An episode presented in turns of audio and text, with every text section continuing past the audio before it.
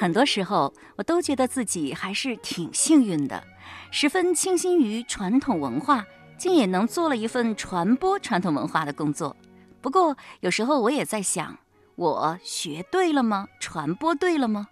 在这个夏天，我特意去台湾参加了一个《论语》讲座，五天的课程让我颇有感触。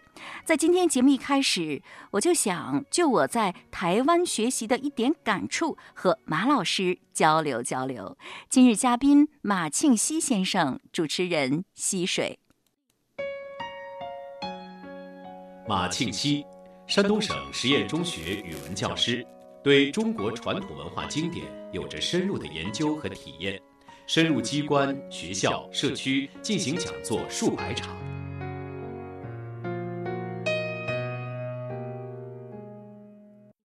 那前几天呢，我去台湾参加著名的儒家学者唐玉玲先生和他的团队举办的这样一个《论语》的讲座，叫“孔门改命学”。我们大陆这边去了二百多个人啊，台湾当地有一百多个人，还有九十多名义工，一共四百多个人。去年呢，唐老师到济南来的时候呢，呃，我和他也谈起过，请教过他要怎么样。啊，才算是能够把我们中国的传统文化弘扬和传承下去呢？他认为关键在于培养真正懂得传统文化内涵和精神的师资。现在缺的就是真正懂得传统文化的人才，没有懂得传统文化的人，传什么呢？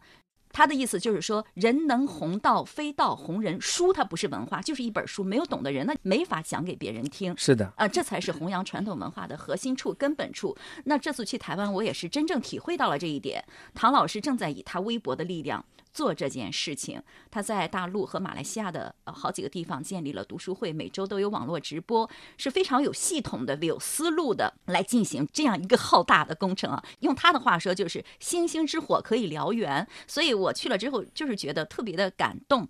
那说到这儿呢，我就想起，就是说现在你像我们的中学语文课本当中，文言文的比例也是很大的，能占多少？嗯，一半儿吧。那你觉得这是不是就是在弘扬中国传统文化呢？这个也不能一句话来概括。你说不是吧？它必定也是在我们传统的典籍。你说是呢？可是我们在讲解这些课文的时候，只侧重了这个字怎么讲啊？对于这里边的理念落实的很少。再一个，像这些课本上选的文言文，咱就以咱们鲁教版为例哈，不能说人家别的省的。不是说有系统的，真正的要传承传统文化，还是应该从四书做底子开始打起这个根基。但咱们现在不是，就是这里选一篇，那里选一篇，并没有一个系统性。所以我感觉不是有意识的在传承传统文化。虽然它在结果上确实是让大家多了解了一些文言文，就是了解了一些传统文化的知识。是。呃，但是有好多学生在离开学校之后，他再也不会去看文言文，或者是说还不具备独立阅读一本，比方说像《史记》呀，嗯等等这样些典籍的能力。所以说，从这个角度来讲，我们的学校还没有真正的承担起传承传统文化、弘扬传统文化的这个责任来。啊，那你觉得为什么就 是学了这么多的文言文，还不能真正去阅读《史记》啊、《资治通鉴》这样的书呢？就算是课本上有占到一半的比重，但是课本的量是非常小的。现在真正要能读懂一本书，你比方说得熟练的背诵五十篇吧，得看几百篇吧，应该是这个样子。呃，我们还欠缺这个功夫。第二一个，侧重了一些细枝末节的文章，啊，对于这种真正的传统文化的内涵，仁义礼智信、温良恭俭让这一些，并没大有传承。那你觉得为什么会这样？怎样做才能够更好一些？这就是反映了我们编教材的人，这个还没有这种责任意识，还还不能弘道。就是说他不懂得传统文化是什么，实际上他懂不懂咱不知道，反正是他选出来的这个教材，我感觉是没有体现出这一点。那你觉得，就是说，如果孩子们要真正懂得中国传统文化的内涵的话，还是要从四书五经开始？是的，应该是从小学就开始背诵。在十二三岁之前，可以不用讲解，在他记忆力最好的时候，把这些好东西装进他脑子里，他想忘都忘不掉。到十二三岁之后开讲，讲解了明白，有一些他依然不明白，要到他三十岁、四十岁，有了人生的阅历之后。他才能理解，可是这一些依然在他脑子里，他随时可以拿来用，而且自己背过的东西会觉得很亲切。是啊，这样呢，在现实当中验证，哦，典籍上说的这么有道理，会坚定他对我们文化的信心。我们现在讲要文化自信，为什么提这个口号？大家都对文化不自信，对我们的不知道我们的中国文化到底有什么用？为什么不自信？因为他不懂得，不去学习。真正学习了之后，绝对会有自信。像我个人比较喜欢，我们去听什么心理讲座也好，听什么讲座也好，我都发现这都是我们传统文化里面很小的一个分支而已。对，亲爱的朋友们，不知道您对我们的传统文化了解多少？您对我们的传统文化有信心吗？您通过自己的学习，通过听我们的节目，有收获吗？很多人都知道这句话，这就是方向比速度更重要。如果选择错了方向，速度越快，反倒离目的地越远。学习传统文化也是这样。我想，如果我们每一个人都能够越学越快乐，越学越自信，那就走对路了。人生在世，谁不想生活的轻松快乐一点呢？可太多人就是做不到。为什么做不到呢？怎样才能做到呢？今天让我们来学学《论语》中的这句话：“子曰，不知命，否以为君子也；不知礼，否以礼也；不知言，否以知人也。”这句话出自《论语》的二十点三章。孔子曰：“不知命，无以为君子也；不知礼，无以立也；不知言，无以知人也。”这句话是告诉我们生而为人不能不知道的三件事吗？倒不是说非得都知道这一个，哦，只是夫子就是说，你如果不知命，就没有办法做一个君子；如果不知礼，就没有办法立于世上，不知言就不能了解对方。哦，您能分别给大家解释一下，为什么不知命就无以为君子呢？这个主要是这个命啊难以理解。呃，现在你看，我们都讲算命，算命，对呀，呃，就是说我们讲生辰八字算一算，这是人的命运。实际上，夫子在这里肯定不是这个样子的。不知命，无以为君子。古人举了一个例子来解释，在《吕氏春秋》里面。说齐国有一个权臣叫崔杼，他有一次和晏子，就是晏婴，这也是我们高密人哈，他那个是齐国的这个贤相，有名的政治家。他有一次他要和他结盟，结盟的时候啊，都是要歃血为盟嘛，喝这个血水。这个崔杼就说，如果不帮助我，而去帮助齐国的这个王室，这样的人，老天爷要降给他不吉祥。然后轮到燕子要和他结盟，燕子要说了，就是说我们要盟誓嘛。燕子说，如果谁帮助崔杼而不帮助齐国的王室，你要受这个不祥。哎呦，这个崔杼当时一手遮天啊。晏婴我们都知道长得很矮，就类似于我们现在讲的侏儒那个身高，好大的胆子。崔杼就直接拿刀顶着他的胸口，然后另一种勾刀勾着他的脖子。说你你赶紧的改了你说的话，你改了你说的话，一切都好说。如果你不改，嗯，你的生命就到今天为止了。人家燕子面不改色的跟他说啊，崔大夫啊，说你没读过《诗经吗？《诗经》里讲君子是不会通过这种方式求得自己的福分的。我怎么可能为了个人的福分去改变这个呢？说你动手吧。结果崔杼就把刀拿下来说，哎呦，这真是个贤人，我们不能杀他。这个很奇妙。置之死地而后生吗？这是不是不是？这就叫知命。哎，接下来这一句更好。结盟完了要走，哎呦，燕子的那个车夫啊，可吓坏了。一上车就赶紧要快跑。晏婴摁住他的手说：“不要乱动，不要失掉礼节。说你快走啊，不一定能活下来；慢走也不一定能死，慢慢走就行。”当事人就评价燕子真是知命者。为什么？他知道我的命啊，不是掌握在崔杼的手里。我的命是自由冥冥中有一种主宰，不是说你想杀我就能杀得了我的。就是他知道自己的命不是掌握在这个人的手，而是掌握在自己的手里。我这么说，是忠于王室的，忠于百姓的。如果你杀了我，那是我可能寿命就这么长。如果我寿命还有，你不可能杀了我，就是不需要别人来救我。好像说有来劫牢的，有来干嘛？不需要那种侠客来救我，你就杀不了我。这叫知命。那你看，他就是因为知命，所以他按道义来办事，绝对不屈从于眼前的这个权势，那他就可以是君子了。在《论语》当中，我们谈到了两个人之命，一个是孔子之命，刚才也说了晏子之命，好像这两个人都不是一般的人呢。是。我们怎么致命啊？一般人怎么致命啊？我们就向他们学习。你你看了没有？无论是孔子也好，你看孔子在那个匡这个地方，因为他长得好像是很像杨虎这个坏人，然后大家就把他围起来了。当时说：“哎呦，这个事儿不大好哈，嗯，可能有危险。”这个孔子就说了：“你看古人的这些学问道统，我全学来了。如果老天爷说‘天之欲丧，斯文于’，老天爷要让这个文化断绝吗？”那我就死了，我死了也没有什么遗憾，因为我不怕死。我担心的是这个文化传不下去。如果老天爷要让它断绝，那就让我死了吧。说如果天不欲丧斯文，不想让这个文化道统断绝，说匡这个地方的人能拿我怎么样呢？后来果然他就没有了。所以在这种情况下，就是因为他知命，他知道他的天命是要传承这个道统，所以他就觉着匡人不可能伤害他。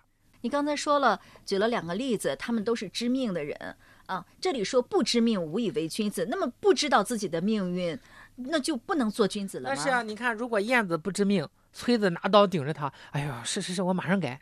你看，这典型的不君子。那是小人。哎，到了匡人这里，把孔子抓起来，哎，孔子赶紧的托人打点打点。哎呦，让我们，你看，这就典型的不君子。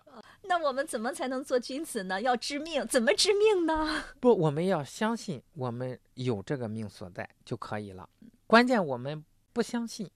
我举一个例子，有一本书叫《聪训斋语》，聪是聪明的聪，训是教训的训，斋是书斋的斋，语是语言的语。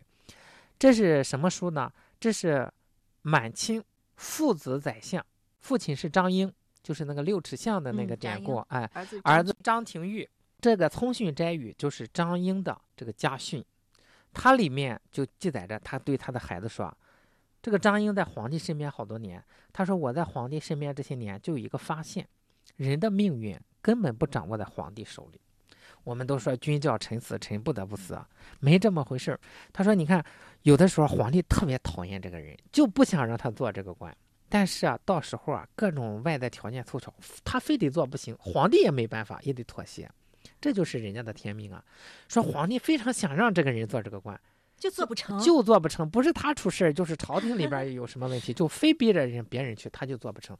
所以说，由此我得出一个结论来：皇帝也不能左右你的升迁或者是贬谪。所以说，你做事情啊，要按照道义来做。所以我们做事情秉承着道义来做就可以了，并不取决于眼巴前比我们强大的这个人手里。比方说，我们在单位上，领导并不能决定我们的升迁。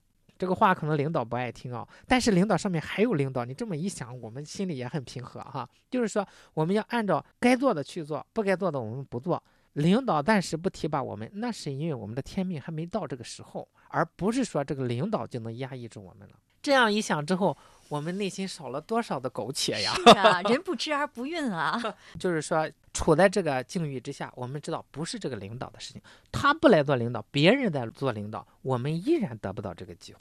所以我们没有必要怪他，这是我们自己的天命如此。那你想想，我们人家一看，哦，这个人真君子。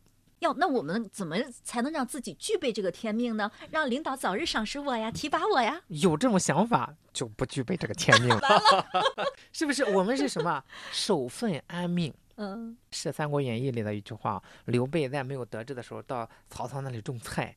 关羽、张飞说：“你怎么干这种事儿啊？”他说：“屈身待时，不可与命争也。你不能争。”但是有一点，我们古人讲不是讲这个算命先生就算定了，我们古人讲可以立命，站立的立。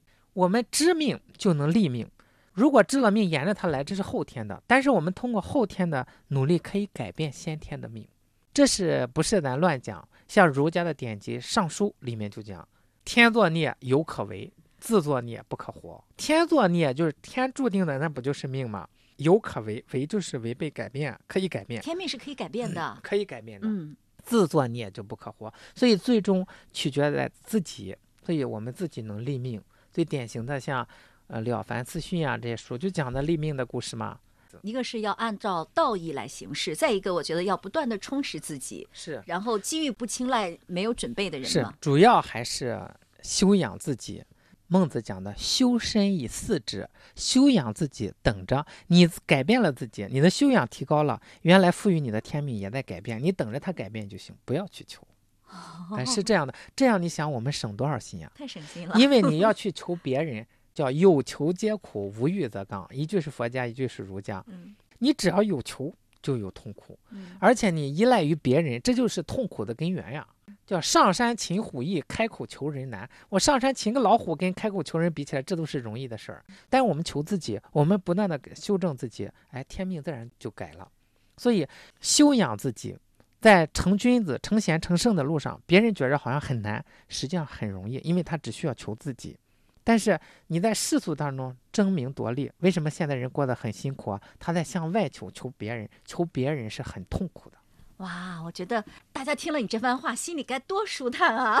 不一定人人能认可，但是根据我的实际经验，确实是这样。确实是这样，求人不如求己啊！所以我们不求人了，那太放松了。听了马老师的话，你感到开心吗？反正我觉得挺开心的。